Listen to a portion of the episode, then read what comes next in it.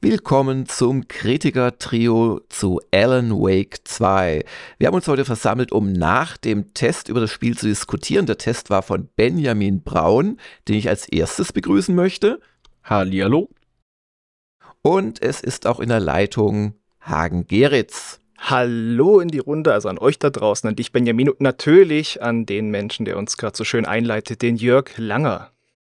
Und wir alle haben Alan Wake 2 mittlerweile gespielt und zwar unterschiedlich lang, da kommen wir noch dazu. Aber zunächst einmal ganz kurz, worum geht's denn bei Alan Wake 2 und warum hat das so eine große Bewandtnis für viele Spieler? Was war denn mit Alan Wake 1? Vielleicht kannst du da uns eine kurze Zusammenfassung geben, Hagen. Ja, Alan Wake erschien ja 2010 für die Xbox 360 ein groß angekündigter, heiß erwarteter Titel. Und da ging es um einen Schriftsteller, der eigentlich eine Blockade hat und einen Ort fährt, wo er die überwinden will. Aber dann wird er von dunklen Mächten heimgesucht und muss das damit bekämpfen. Einmal mit einer Pistole, aber auch indem er Seiten schreibt, die die Realität verändern.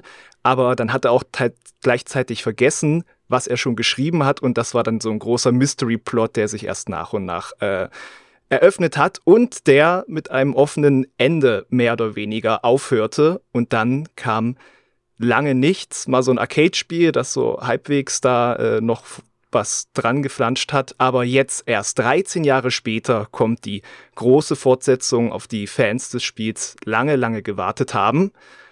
Und die beginnt damit, dass eine FBI-Agentin gerufen wird, wegen eines Mordes. Und zwar wieder nach Bright Falls, an diesen Ort, wo der Alan Wake äh, damals auch hingegangen ist.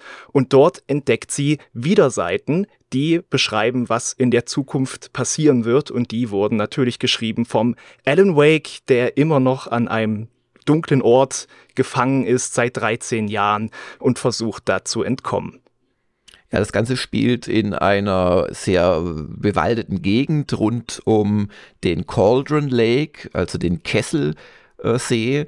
Und da gibt es auch so Wanderpfade und das ist alles so ein bisschen so mit äh, Hexen-Theme ausgestattet und dieser genau, dieser See sei so der Hexenkessel und dann gibt es den, also alles Mögliche, die Hexenhütte und so weiter.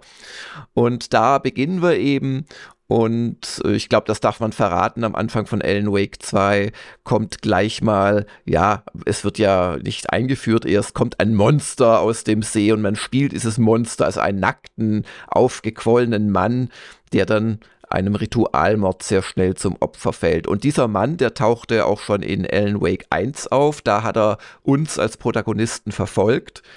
Und ja, also das Ganze hat eine sehr stark übersinnliche Komponente und ist aber auch äh, verknüpft mit einem anderen Spiel, Benjamin.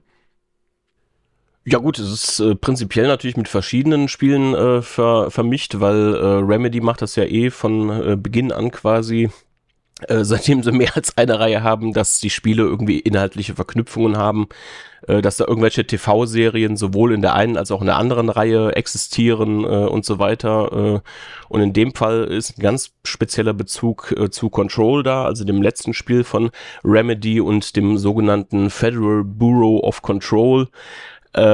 Äh, also dieses komische, sich verändernde Haus äh, ist ja die äh, Zentrale da in Control.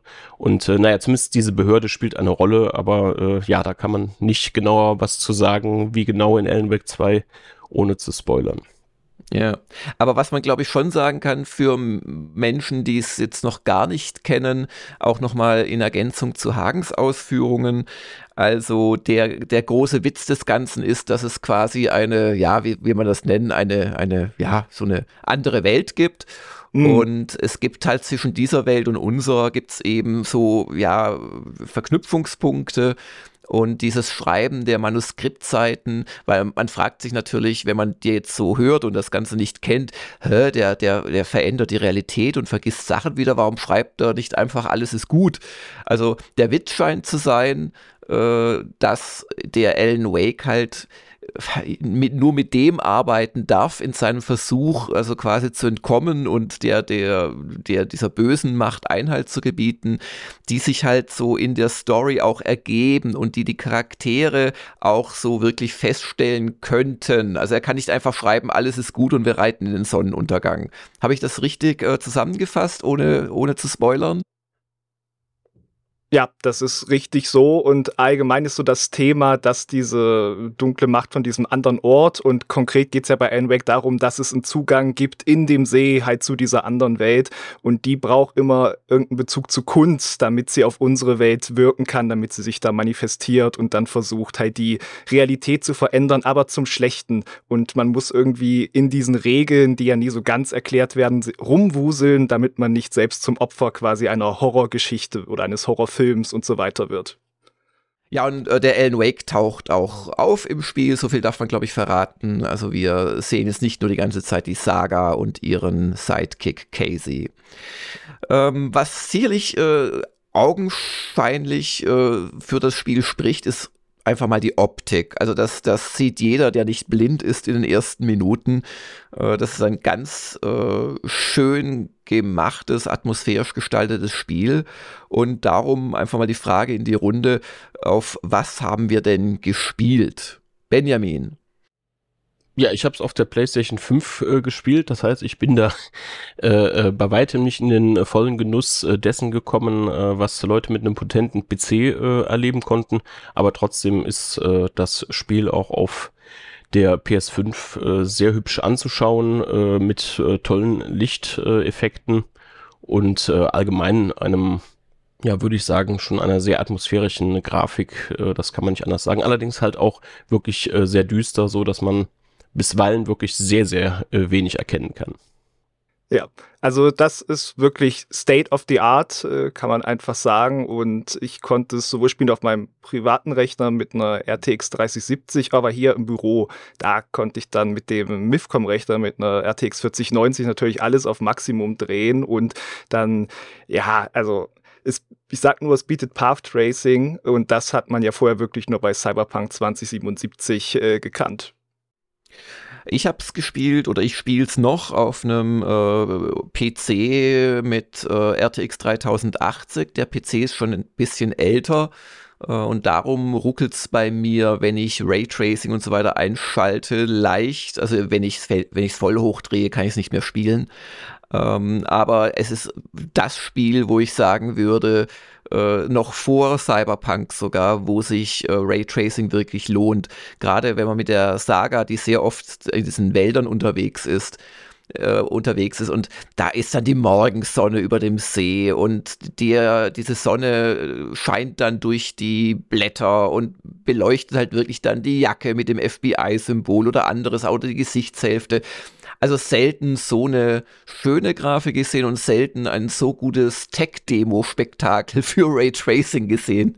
Das muss ich echt mal sagen. Ja, ich habe es allerdings bislang nur vier Stunden gespielt. Also bin da eher noch am Anfang, zumal man sich äh, erstaunlich äh, viel verlieren kann beim Rumsuchen nach so kleinen Extras. Äh, Wie es bei, bei Benjamin hat es natürlich durchgespielt. Wie lange hast du gespielt, um es durchzuspielen, Benjamin? Äh, das kann ich so genau nicht nachhalten. Mein letzter äh, Spielstand waren ungefähr 16 Stunden 40 oder so. Allerdings äh, äh, bin ich davon überzeugt, dass die Zwischensequenzen zum einen nicht mitgezählt werden und wenn du halt stirbst und der letzte Checkpoint geladen wird, da kommen halt auch dann äh, äh, immer wieder mal dann ein paar Sekunden oder auch ein paar Minuten dann dazu, weshalb ich von etwa 19 bis 21 Stunden ausgehe. Ja, da bist du aber wahrscheinlich sehr schnell. Das, das, das kennen wir ja von dir, dass du dich nicht lange mit zum Beispiel Shooter-Passagen aufhältst, weil ich schätze, ich schätze die Zeit äh, wahrscheinlich äh, als länger ein, die ich brauchen würde. Wenn du 20 brauchst, brauche ich wahrscheinlich 40. Ja gut, das äh, kann, kann sein. Also ich habe durchaus auch äh, gerade im ersten Spielabschnitt mit der Saga, äh, ähm, die man ja relativ lange spielt, also ich würde sagen so mindestens 90 Minuten, eher zwei Stunden oder zweieinhalb, äh, selbst wenn man ähm, nur das Nötigste macht, sage ich jetzt mal, äh, braucht man, bis man das erste Mal Alan Wake spielt. Und ich habe da durchaus auch dann mit diesen Kinderreimen und anderen äh, op optionalen Sachen dann schon einiges gemacht. Und Aber schau, das ist schon ein guter Fixpunkt, weil also ich habe vier Stunden gebraucht bis zum Alan Wake. Du sagst gerade anderthalb bis zwei. Das ist ja eine Untermauerung meiner Vermutung. Hagen, bei dir wird es mich interessieren. Ich frage mich auch gerade, ob die Tode mitgezählt werden, wenn er neu lädt oder nicht. Aber ich bin jetzt bei 22 Stunden, sagt mein Spielstand. Und da bin ich so, glaube ich, auf dem Weg zum letzten Viertel. Mhm, mh. Ja, okay, also dann so für Normalos so 25 bis 30 Stunden, schätzen wir einfach mal. Und für, Jör für Jörgs 40 Stunden. also, also wenn, also wenn ich es richtig im Kopf habe, äh, also es sind zehn Kapitel und dann kommt halt quasi noch ein bisschen was danach. Mhm. Aber das bringt uns ja schon zu einem guten äh, Punkt. Es sind ja dann zehn Kapitel pro Person, weil wir haben ja zwei unterschiedliche Charaktere, die auch an unterschiedlichen Orten unterwegs sind und sich auch ein bisschen anders spielen in dem, was sie tun.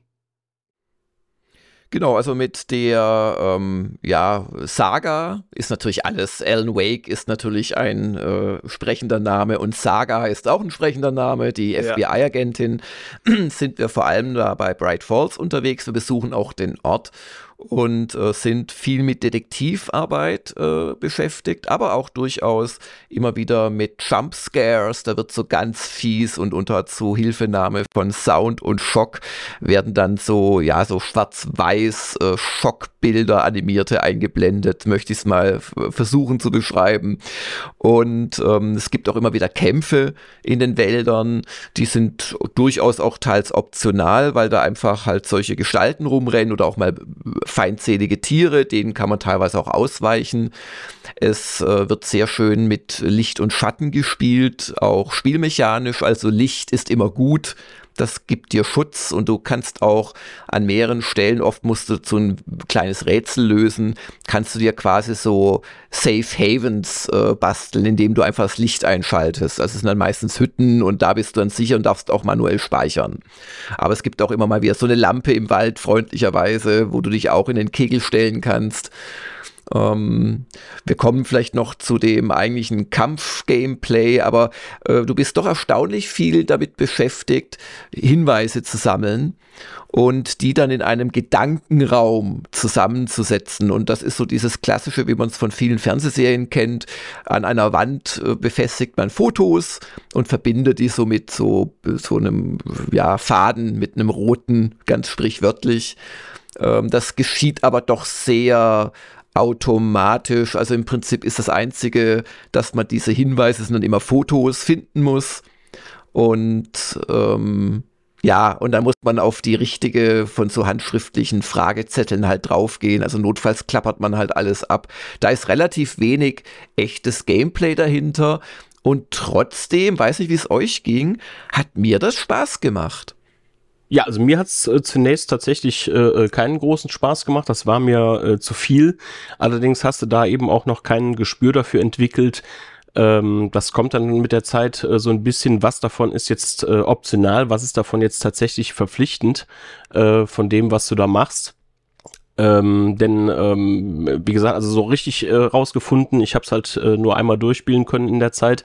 Aber äh, mein Eindruck ist halt tatsächlich äh, in äh, erster Linie ist es zumindest so, dass das äh, eher äh, wirklich zusätzliche Hinweise auf die Lösung gibt in vielen Fällen und äh, ähm, nur bestimmte äh, äh, Teilabschnitte da im Prinzip eigentlich gelöst werden müssen, damit halt dann im Endeffekt äh, diese zusätzlichen Bildchen freigeschaltet werden oder sonst irgendwas oder du am Ende den Abschluss machen äh, musst. Weil das machst du ja auch manuell und es geht trotzdem im nächsten Kapitel weiter. Also ist das äh, bis zu einem gewissen Grad äh, wahrscheinlich gar nicht verpflichtend, das äh, zu machen. Exakt, das, das habe ich auch schon erlebt, dass ich quasi schon weiter war als meine, als meine Wand in der Gedankenkammer da. Das ist einfach so eine Art äh, Holzhaus, äh, in dem, oder Holzapartment, in dem du dann halt rumläufst, wo es auch ein Radio gibt, der dir die freigeschalteten Musikstücke nochmal abspielt, ein Fernseher und so Geschichten, wo du deine Waffen auch verbessern kannst. Eine, aber wie gesagt, mir hat es irgendwie gefallen, weil es passt ganz gut. Aber eine Sache äh, hat mich eher gestört oder stört mich bei der Sache. Es gibt nämlich dann auch einen Schreibtisch in diesem Gedankenraum, wo du Profiling betreibst und da versetzt du dich auch getriggert durch halt Sachen, die du findest, äh, versetzt du dich dann in ja, Personen rein, die du triffst. Und obwohl ja die ganze Geschichte pure Fantasy ist oder Gruselfantasy oder, oder ja, wie, wie man das nennen, also sehr übernatürliche Skurrilitäten enthält, hat mich das alles gar nicht gestört, weil das einfach ein cooles Konzept ist mit diesem Schriftsteller, hat mir auch schon im ersten Teil gefallen. Aber dieses Profiling, wo sie quasi sich dann da reinversetzt und auf einmal Dinge weiß, die sie gar nicht wissen kann, das finde ich auch innerhalb dieser äh, Fiktion irgendwie abstrus. Wie, wie ging es denn euch damit? Ja, das muss man halt ein Stück weit akzeptieren. Ich habe das ja auch beschrieben, dass äh, das ist ja auch ein absolut verpflichtender Anteil. Ansonsten geht's nicht weiter, wenn du das machst. Ähm, und du kannst halt äh, gar keine Fortschritte mehr erzielen, wenn du da nicht beim Profiling da entsprechend die Dinge anklickst und dir die Sequenz dann anschaust. Ähm, ja, wie gesagt, muss man ein Stück weit äh, äh akzeptieren, aber letztlich äh, ist es äh, so, wenn, wenn ich dann irgendwelche Talkshows im Fernsehen denke, wo dann irgendwelche sogenannten Profiler von, äh, von der deutschen Polizei sind. Ähm, also im Prinzip äh, spekulieren die eigentlich auch nur. Die wissen eigentlich überhaupt nichts äh, und tippen am Ende äh, aufgrund ihrer Erfahrung dann einfach nur ganz gut. Von daher äh, finde ich das so schlimm ja, nicht. Ja, ist schon abstrus. Ja, aber äh, sie, sie weiß ja dann zum Beispiel, was, was, was jemand, den sie gar nicht kennt und den sie nicht gesehen hat und wo sie auch gar nicht weiß, was fehlt oder mitgenommen wurde, dann weiß sie plötzlich, dass die eine Kette mitgenommen ja, hat. Ja, gut, okay. Also dazu könnte man natürlich auch noch sagen, dass Saga äh, ja bestimmte Sachen auch, sagen wir mal, vergessen hat, von denen sie gar nicht weiß, dass sie sie mal gewusst hat. und also von daher, äh, also so in gewisser Weise eine halbwegs sinnvolle oh, Erklärung dafür gibt es ja schon wird hier entlang geschrammt vom Benjamin. ja, aber es ist auf jeden Fall abstrus. Ich glaube, eventuell hätten sie es ein bisschen anders herleiten müssen. Es ist ist auch durchaus, es ist näher am Gedankenlesen an alles an, als alles andere und das wird aber auch nicht so unkommentiert stehen gelassen, sag ich mal, nur es ist halt so absurd am Anfang, dass das unter Profiling läuft, dass es schon raussticht, aber es ist auf jeden Fall nichts, was die nicht selber wissen, ja. Ja, also ja, es ja, mich stürzt zum jetzigen Zeitpunkt meiner Spielerfahrung und ich hätte mir gewünscht, dass sie stattdessen einfach Cutscenes genommen hätten, ohne ja, okay. Ja, und dann gibt's nicht nur die quasi offizielle Arbeit, äh, wo man immer mal wieder auch mit dem Casey äh, sich per Sprechfunk unterhält. Übrigens, das finde ich ganz fantastisch. In jedem anderen Spiel wirst du eigentlich dazu angehalten, dann stumpf deinem Kameraden zu folgen oder der folgt dir. Aber hier kannst du schon von der ersten Spielminute an einfach auch woanders hinlaufen. Und dann sagt sie auch kurz noch zu dem Begleiter, das ist ein älterer Detektiv, der sie aber den Fall übernehmen lässt quasi als Lied. Ähm, hey, ich schaue mir noch kurz was an, ich bin gleich zurück und sagt ja okay. Oder sagt okay, ich, ich warte hier oder sagt, okay, ich gehe schon mal vor. Und also das ist so ein ganz kleines Detail, aber das trägt schon, finde ich, zur Glaubwürdigkeit des Ganzen bei. Aber man findet dann halt an vielen Stellen auch so optionale Geschichten. Also zum einen natürlich, es ist ja, es will ja ein Survival-Horror-Spiel sein, man findet immer wieder Batterien und Munition und so weiter oder auch Heilzeugs. Ähm, man findet aber halt auch Rätsel und Manuskriptseiten und äh, mit den Fragmenten kann man sich später im Gedankenraum die äh, Waffen upgraden. Das dauert aber eine ganze Weile. Ja, das geht erst sehr, sehr spät, würde ich sagen. Ja, aber die Rätsel, die bringen einem schon vorher was und die hängen auch wieder mit dieser Control-Behörde zusammen. Und das wird auch so ein bisschen erklärt, wenn man, wenn man entsprechend sich einen Computer einhackt, kann man fast nicht sagen, steht direkt drauf auf einem Post-it. Ähm, auch das vielleicht noch als kleine Erwähnung. Es gibt immer wieder so, so kleine Rätsel, Minispiele, dass man eine Kombination von einem Zahlenschloss eingeben muss und teilweise sogar so 30 Sekunden nachdenken muss dafür. Und ähm, ja, dann gibt's diese, diese Kinderreime, die immer an solchen Stellen sind, wo auf dem Boden so Symbole gemalt sind mit Kreide. Und dann gibt's eine kleine Geschichte im Deutschen hat man den Vorteil, dass die deutsche Version einem das als Text auch einblendet, wenn man möchte, während bei der englischen Version muss man teilweise, wenn die Taschenlampe an ist, erstmal die Taschenlampe ausmachen, weil sonst überblendet wird, um das zu lesen. Und dann muss man so Figuren, die man findet, richtig platzieren. Und äh, das gibt einem dann Charms. Also das sind dann quasi ja Attributsteigerungen oder der Lichtstrahl äh, geht länger oder was auch immer. Oder, oder auch ein Lebensretter, genau. Genau. Ja, genau, genau ein Lebensretter-Charme. Also ich habe jetzt aktuell vier Charms und drei darf man gleichzeitig ausrüsten, ist aber rein optional. Und ja, also man hat echt erstaunlich viel zu tun, obwohl das Ganze, die Gebiete recht klein sind. Man verläuft sich auch leicht, weil die halt so verwinkelt und dunkel sind. Das hat der Benjamin schon erwähnt das ist auch ein Punkt, wo ich vielleicht ansetzen würde. Also die werden ja teils noch größer, weil immer wenn die Saga gewisse Fortschritte macht in der Story, dann verschwinden so Überschwemmungen und dann wird's doch noch mal weitläufiger. Also man kann echt lange da rumlaufen und gerade wenn man beim ersten Mal etwas nicht findet und man schaut noch mal auf die Karte, wo ist das und läuft dreimal im Kreis und dann findet man, wie Benjamin schon meinte, es ist oft dunkel. Man sieht die Sachen auch nicht immer erst. Also ich finde das auch schön mit den äh, ganzen Rätseln, gerade bei Saga, die es gibt. Die sind auch vielseitig, die erfordern auch mal, dass man irgendwo hingeht und was beobachtet beobachtet und dann versteht man erst, was das in, also dass irgendwo Zahlen versteckt wurden äh, an Objekten, die vorher nicht auffallen und so weiter. Aber äh, dass es halt einfach an einer Masse gibt. Es gibt diese Kinderreime, es gibt Bürgermeisterplakate, die Lunchboxen mit diesen Manuskriptsachen, Echos, Werbespots, optionale Beweise, Manuskriptseiten. Das ist so vollgepackt und ich hatte dann doch auch hin und wieder diesen, diesen äh, Ehrgeiz, da wirklich das alles zu finden. Und gerade in den Abschnitten mit Alan Wake, der hat ja auch andere äh, Sammelgegenstände dann, äh, da, die sind vertikaler, viel so mit äh, Leitern hochsteigen oder Treppen hoch und runter, weil er in, in so einer alternativen Version von New York ist und nicht in diesem Bright Falls wie die Saga.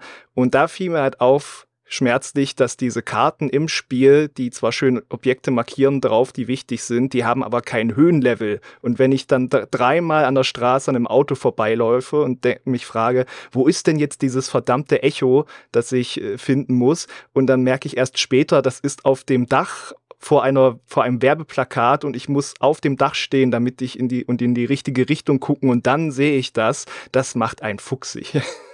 Also da, da, das, das, das verstehe ich jetzt tatsächlich nicht. Ich weiß ja, von welcher Szene du äh, sprichst. Ähm, äh, du kriegst auf jeden Fall sehr, sehr, sehr, sehr deutlich gesagt, äh, dass du, und das steht auch in den Zielen drin, du musst aufs Dach, wo jemand vom Dach gestürzt ist oder sowas oder geworfen wurde. Äh, also. Na, das war ein optionales, das war keins von denen, die man einsammeln muss, deswegen. Hm. Ja, aber so viel vielleicht mal zum Thema Detektivarbeit. An einer Stelle müsste ich da noch einhaken, weil sonst äh, vergessen wir das. Äh, Alan Wake, nur das sei gesagt, der hat ja eben nicht dieses Hinweisboard, wo man Sachen verbindet, sondern der hat ja Plotpoints und das ist eine andere Mechanik, wo man dann in einem Raum ist und dann hat man zum Beispiel die, den Zustand vor Ritual und verflucht und dann kann man auch auf einer Tafel quasi dieses Wort, was an diesem Foto des Raums hängt, ändern und dann verwandelt er sich vor den eigenen Augen, also auch ohne Ladezeiten und alles. Es braucht auf PC auch SSD, das ist sehr beeindruckend technisch und ähnlich kann man ja Licht von Lampen stehlen und je nachdem, ob da Licht drauf scheint oder nicht, verschwinden Objekte oder tauchen auf. Und das ist dadurch ein anderes Rätsel-Gameplay als bei Saga ja, überhaupt, äh, also was sie in der Grafik auch immer wieder machen, auch ähm, so Überblendungen, wo du dann auf einmal äh, nicht mehr weißt, laufe ich durch eine Höhle oder durch einen U-Bahn-Tunnel. Also ganz ehrlich, das ist, das ist ganz fantastisch gemacht grafisch. Mm. Jetzt lasst uns noch mal zu dem Action-Gameplay kommen. Das war eigentlich, und das geht ja sehr früh los, das war der Grund, warum ich Alan Wake 1 verloren hat. Also die ganze Stimmung, auch damals schon die Grafik, hat mich unglaublich angemacht.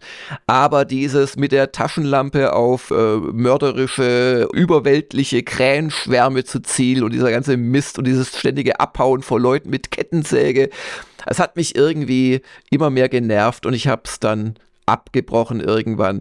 Und darum muss ich zu meiner Überraschung sagen, irgendwie haben sie das jetzt beim neuen Teil zumindest für mich besser hingekriegt. Und ich habe versucht, das so ein bisschen zu abstrahieren, woran das liegt. Und ich äh, versuche es mal. Und ihr könnt mir widersprechen, weil ich, wie gesagt, nur über die ersten vier Stunden sprechen kann.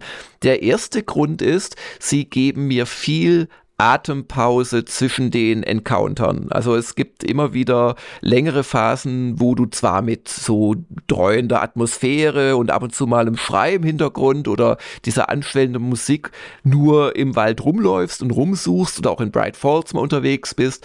Aber die, die eigentlichen Action-Sequenzen, äh, die sind eher pointiert, als dass es so ein ständiges um dein Leben fürchten ist. Definitiv, ja ja, wie gesagt, sie erreichen äh, äh, das, ähm, äh, Überlebenskampfmäßige halt äh, nicht durch Masse, sondern eher äh, halt durch äh, einen höheren Anspruch und natürlich auch durch die äh, audiovisuelle Kulisse, die da ja auch sehr intensiv ist in der Richtung. Ne? Und das zweite ist, selbst ich, der wirklich so fünf Schüsse braucht, bevor der sechste trifft, finde zumindest bislang noch genug Munition. Also da sind sie nicht so geizig und gerade wenn diese halboptionalen Gegner rumtorkeln, äh, die lassen auch gerne mal dann, du hast sie erschossen und sie lassen aber auch gleich wieder drei oder vier Schuss zurück. Das fand ich sehr angenehm. Also das Hauptproblem scheint mir eher zu sein, dass einem die Batterien ausgehen, wenn man, wenn man da zu unvorsichtig Also das äh, ändert ist. sich im späteren Verlauf durchaus. Also äh, Munitionsknappheit und insbesondere auch bei den Batterien, wobei das teilweise sehr, sehr stark wechselt. Also ich glaube, ich hatte mit Saga relativ am Ende, hatte ich mit Batterien überhaupt kein Problem. Äh, aber um ausreichend Munition zu haben, musste dann in den entsprechenden Spielabschnitten, ohne da jetzt was ins Detail zu gehen, äh, am Rande dann äh, während, während der Kämpfe Sachen einsammeln, um überhaupt noch genug Zeug zu haben und so. Also das verändert sich schon. Und was ich halt auch nicht so ganz verstanden habe, ich meine, das ist ja, äh, ähm, das wird nicht ganz Resident Evil äh, Prinzip sein, äh, aber ich meine, du machst ja regelmäßig auch Nachschubkisten auf oder ziehst Schubladen auf oder sonst irgendwas. Mal ist was drin, mal nicht. Meistens ja. Ähm, aber äh, ich nehme an, dass das halt wirklich auch von denen irgendwie gesteuert ist. Und äh, am Anfang übertreiben sie es eigentlich ein bisschen mit, äh, wie viel Kram du da äh, findest.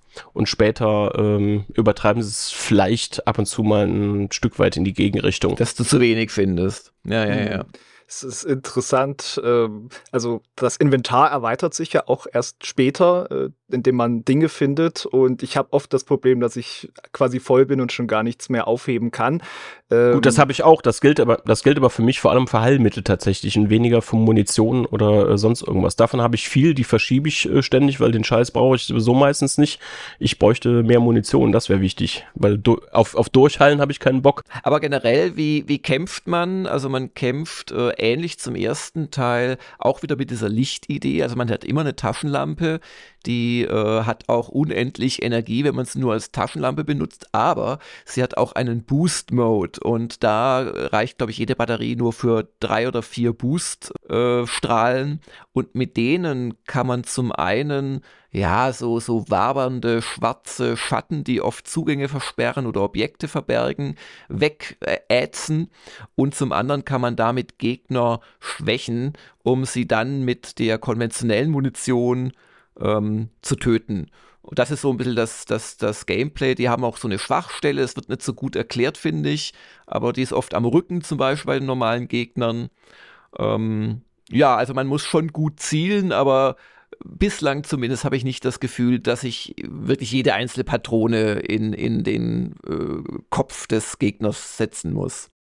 Was ich finde, gerade im Vergleich zum ersten, wo die Kamera ja weiter weg war, jetzt haben wir wirklich diese Resident Evil-Perspektive über die Schulter, ist, dass man ja ähm, weniger Übersicht hat. Ne? Dadurch haben sie auch ein bisschen weniger Gegner, aber gerade das Schwierige, was Benjamin schon meint, Heilzeug habe ich auch massig in den Truhen, aber die töten dich halt auch so mit so drei, vier Schlägen und Heilzeug zu benutzen, das braucht ein paar Sekunden, bis das auch angewendet ist. Das sorgt dann schon auch für so äh, Stimmung in den Kämpfen und es ist auch anspruchsvoller beim Ausweichen. Das ist auch wie im Vorgänger so ein Ausweichtaumler, also so ein bisschen unbeholfen versuchen, die wegzuducken. Und da ist das Timing, finde ich, viel fieser jetzt im zweiten Teil, damit du wirklich nicht getroffen wirst, zumal man, so einige Gegnertypen gern zwei oder dreimal hintereinander schlagen.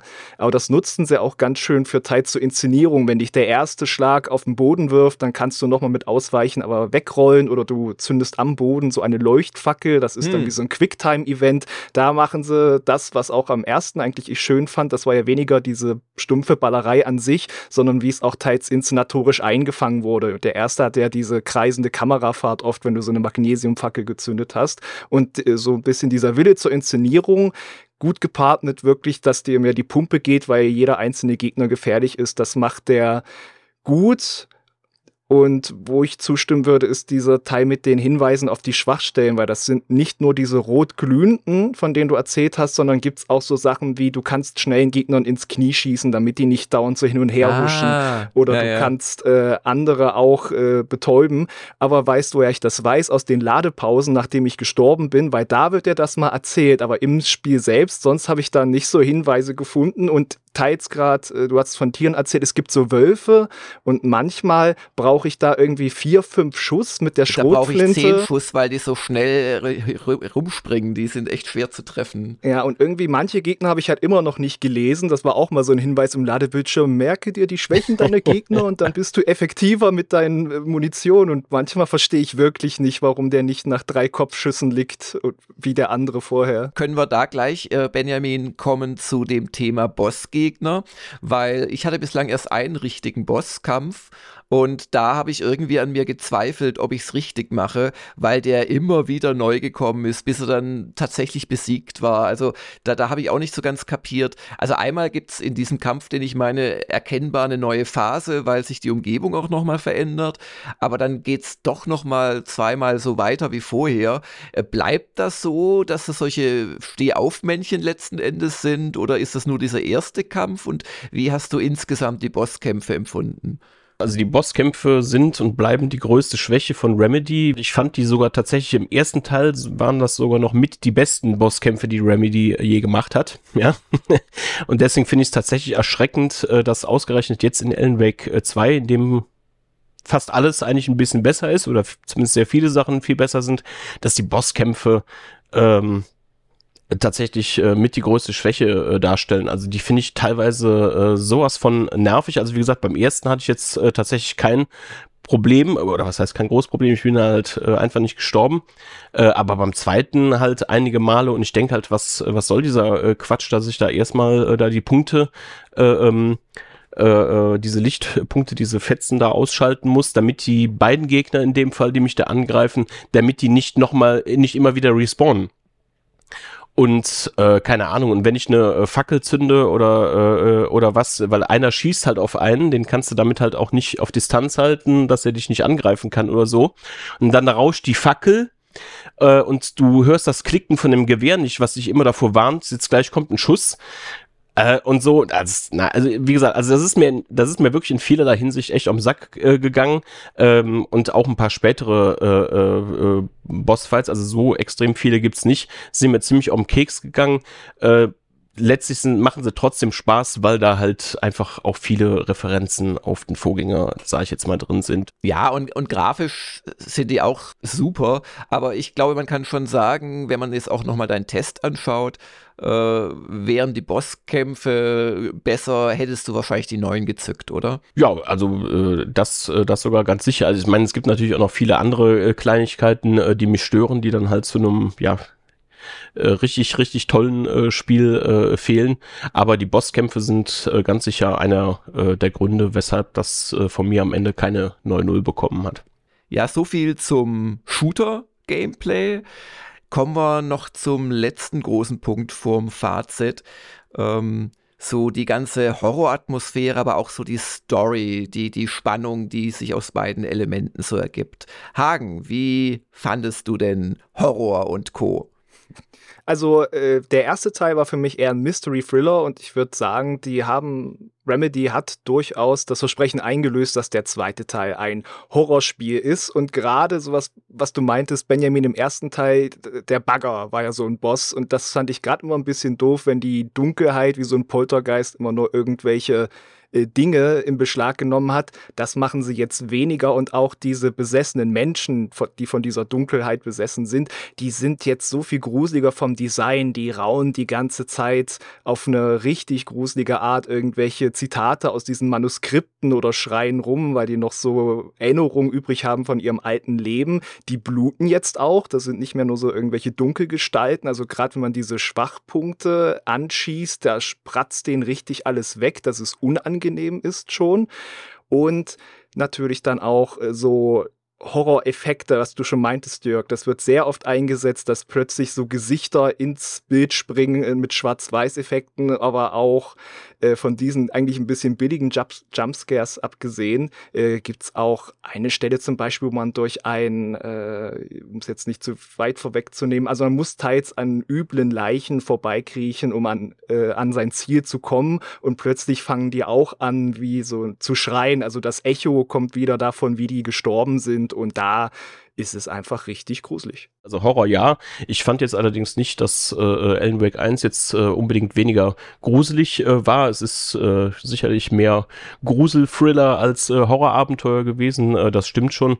Äh, aber wie gesagt, ähm, letztlich ist es so, die Gegner machen zwar andere Sachen und äh, vor allem durch den Sound äh, äh ist das äh, schon sehr, sehr äh, bedrohlich beängstigend äh, teilweise. Das macht äh, Alan Wake 2 sicherlich auch deutlich besser. Aber wie gesagt, ähm, was, was die ähm, was das äh, den Survival-Horror-Aspekt betrifft, wie gesagt, da fehlen mir äh, dann vor allem spielerisch äh, so, so, so ein paar Sachen, die dann nicht so ganz so funktionieren, wie ich mir das vorstelle. Oder äh, weiß ich nicht, ich will jetzt auch nicht zu sehr ins Detail gehen, aber es gibt ja äh, bei Alan Wake äh, in den Abschnitten mit Alan Wake gibt's ja ein paar Passagen, wo man mal vor der Dunkelheit abhauen muss. Und das ist halt äh, die erste ist primitiv, ne, da geht's einfach nur geradeaus. Äh, und bei den anderen äh, ist es dann aber ein Trial and Error wegrennen. Und das ist halt einfach total billig, ja. Du stirbst dann halt, ja, und dann fängt das nochmal an, bis du dann den richtigen Abzweig von. Das ist zwar bedrohlich, aber es geht mir halt um den Sack. Äh, was soll denn das, dass ich da fünfmal in der Sequenz sterbe? Oder, ähm, äh, wie gesagt, da will ich jetzt auch nicht zu sehr ins Detail gehen, weil es etwas äh, verrät, äh, was man äh, ganz am Anfang natürlich noch nicht weiß. Aber es gibt ja eine Szene in einer Leichenkammer, sage ich jetzt mal. Also da bin ich viermal gestorben, weil ich nicht wusste, was will das Spiel jetzt von mir. Von wegen mit äh, in den Flur gelangen oder sonst irgendwas, weil ich natürlich auch relativ direkt losgelaufen bin. Äh, äh, ja, keine Ahnung. Also da sind schon äh, ein paar äh, richtig äh, fiese Designschwächen drin, die dann halt auch so ein bisschen an der an der Perfektion äh, kratzen, die es in vielen anderen Bereichen mhm. hat. Äh, also du hast die Szene auch schon erlebt, auf jeden Fall, wenn du äh, Saga, das erste Saga-Kapitel abgeschlossen hast. Ja, ja, aber da hatte ich zum Beispiel überhaupt gar keine Probleme. Lustigerweise. Das ist halt auch teilweise ein wahrscheinlich Zufall, wie man Dinge interpretiert oder was man gerade macht. Aber so nochmal zur Horroratmosphäre. Also mir ist es fast schon zu gruselig. Also äh, ich, ich bin ja, ich bin da ein Weichei, was das anbelangt. Also gib mir 4000 Gegner in einem Modern Warfare, das macht mir emotional wenig, aber gib mir so dieses Rascheln und Keckern und Schreien und die anschwellende Musik und ab und zu mal so ein dumpfer Klopfer. Oh, und ich hab's halt auch aus Zeitgründen fast immer nur so gegen Mitternacht gespielt die letzten Tage. Also für mich ist die Horroratmosphäre wirklich äußerst gut gelungen und fast schon zu dicht. Ähm, aber was ist denn mit der Story, Hagen? Ähm, du hast ja schon die beiden Handlungsstränge äh, erklärt. Zum einen den Alan Wake in New York, also alles natürlich so einem fiktiven Underwelt äh, New York.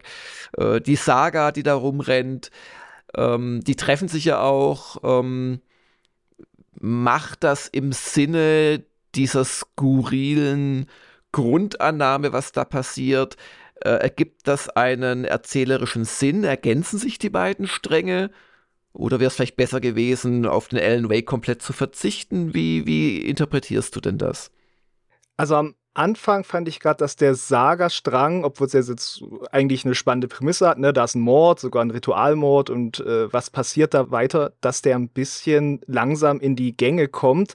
Aber äh, beide Stränge habe ich dann immer lieber verfolgt. Also der von Alan Wake sowieso, der ist halt auch ein bisschen surrealer, allein schon durch die sich verändernde Umgebung und was er da für Figuren trifft. Und bei der Saga, das, das greift wunderschönen Punkt auf, den ich schon beim ersten Teil faszinierend fand. Und zwar war ja immer die Frage, wenn er jetzt irgendwelche äh, Seiten geschrieben hat und da geht es um etwas in seiner eigenen Kindheit, der Alan Wake.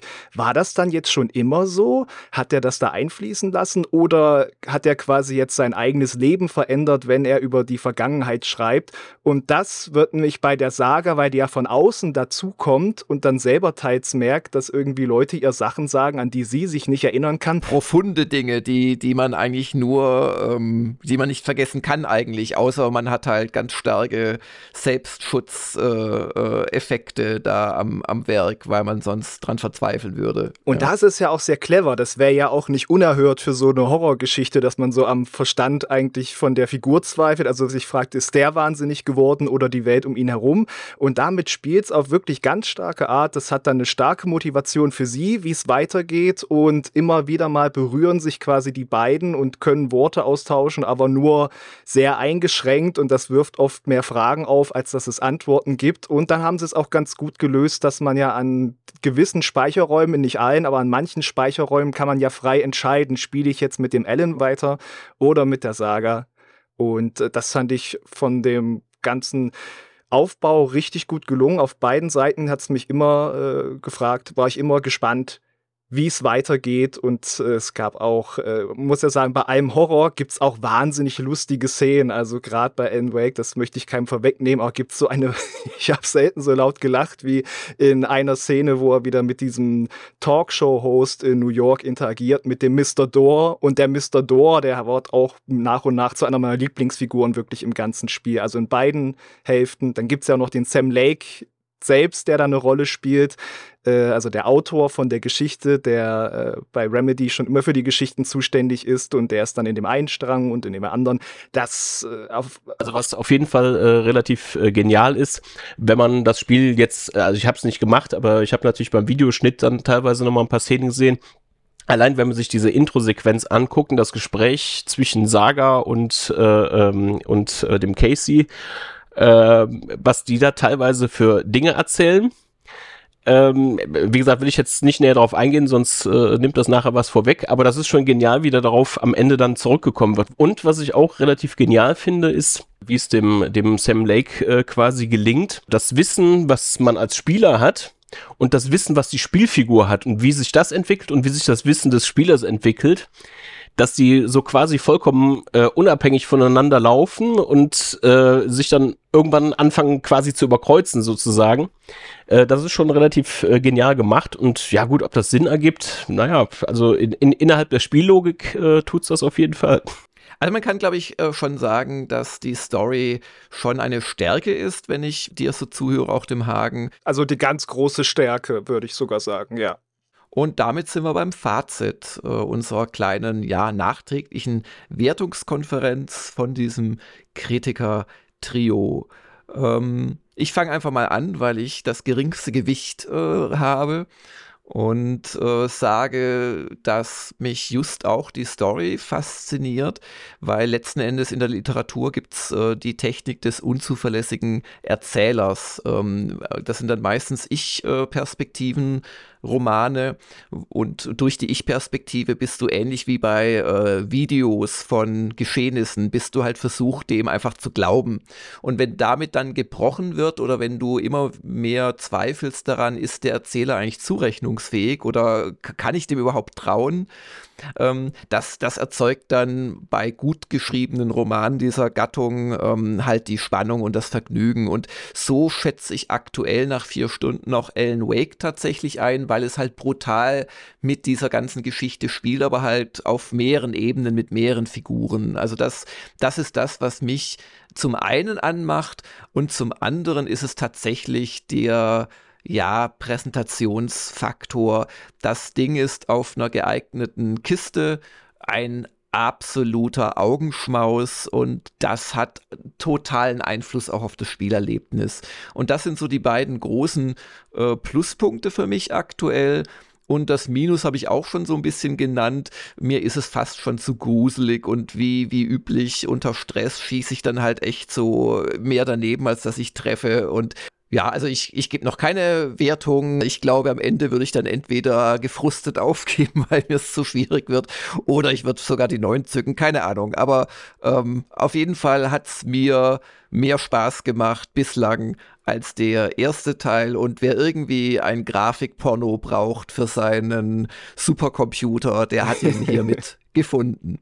Ja, wie gesagt, also für mich ist äh, äh sind Story Atmos äh, und Atmosphäre ganz klar der Star äh, des Spiels. Äh, das ist auch der Grund, weshalb ich richtig, richtig großen Spaß mit Alan Wake 2 hatte. Ähm, grafisch finde ich es auch auf der PS5 toll. Ähm, gibt auch viele, also was das Gameplay betrifft, ist die Abwechslung zwar insgesamt größer, aber da stecken mir halt einfach dann doch ein paar äh, Macken äh, zu viel äh, drin, insbesondere was die Bosskämpfe betrifft, ähm, aber auch zum Beispiel dieses System mit den Heilpaketen, weil du kannst ja mit den großen zum Beispiel dann mehr äh, äh von Lebensenergie äh, äh, erzeugen als mit den kleinen und so weiter und so fort. Also ich meine, also das Maximum, ne? Das geht ja dann hoch durch die größeren Pakete. Und ja, weiß ich nicht. Also das sind so Kleinigkeiten, die stören mich. Äh, ähm, von daher ist es nicht perfekt, aber zumindest inhaltlich, erzählerisch, atmosphärisch äh, sehr, sehr gut. Genau, das war dir eine 8.5 wert. Und jetzt noch Hagens Meinung.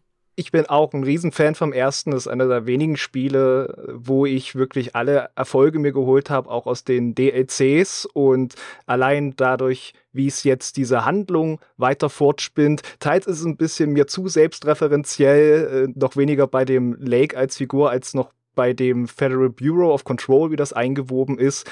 Aber ich habe da so einen Spaß damit zu gehen. Ich finde, das setzt das auf eine sehr befriedigende Art fort. Ich gehe da mit den Figuren mit, weil die auch teils herrlich verschroben sind. Also auch die Saga, mit der kann man ja wirklich jeden ausgestopften Hirschkopf im Spiel streicheln. Das ist meine bei den Schießereien komme ich tatsächlich jetzt erst mit den verstärkten Waffen eher auch an den Punkt, wo es mir mehr Spaß macht, weil es da auch teils so Kombinationen gibt, wie schieß einen Armbrustbolzen den Gegner und der zieht dann Kugeln an, dann muss man nicht so ganz genau treffen.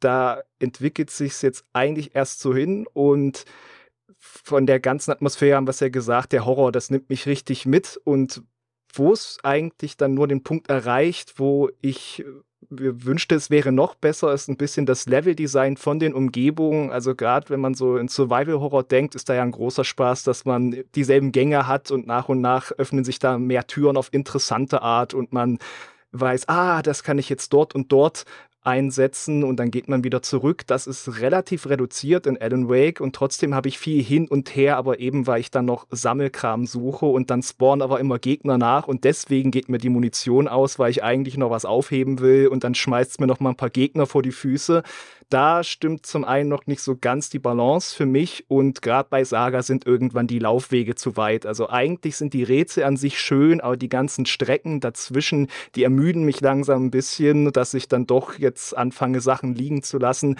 War ja auch die Story im, im Pacing anzieht und ich dann doch mal wissen möchte, wie es weitergeht und so weiter. Da haben gerade so diesen halboffenen Ansatz, den gab es ja auch bei The Evil Within 2, der hat das für mich schöner umgesetzt.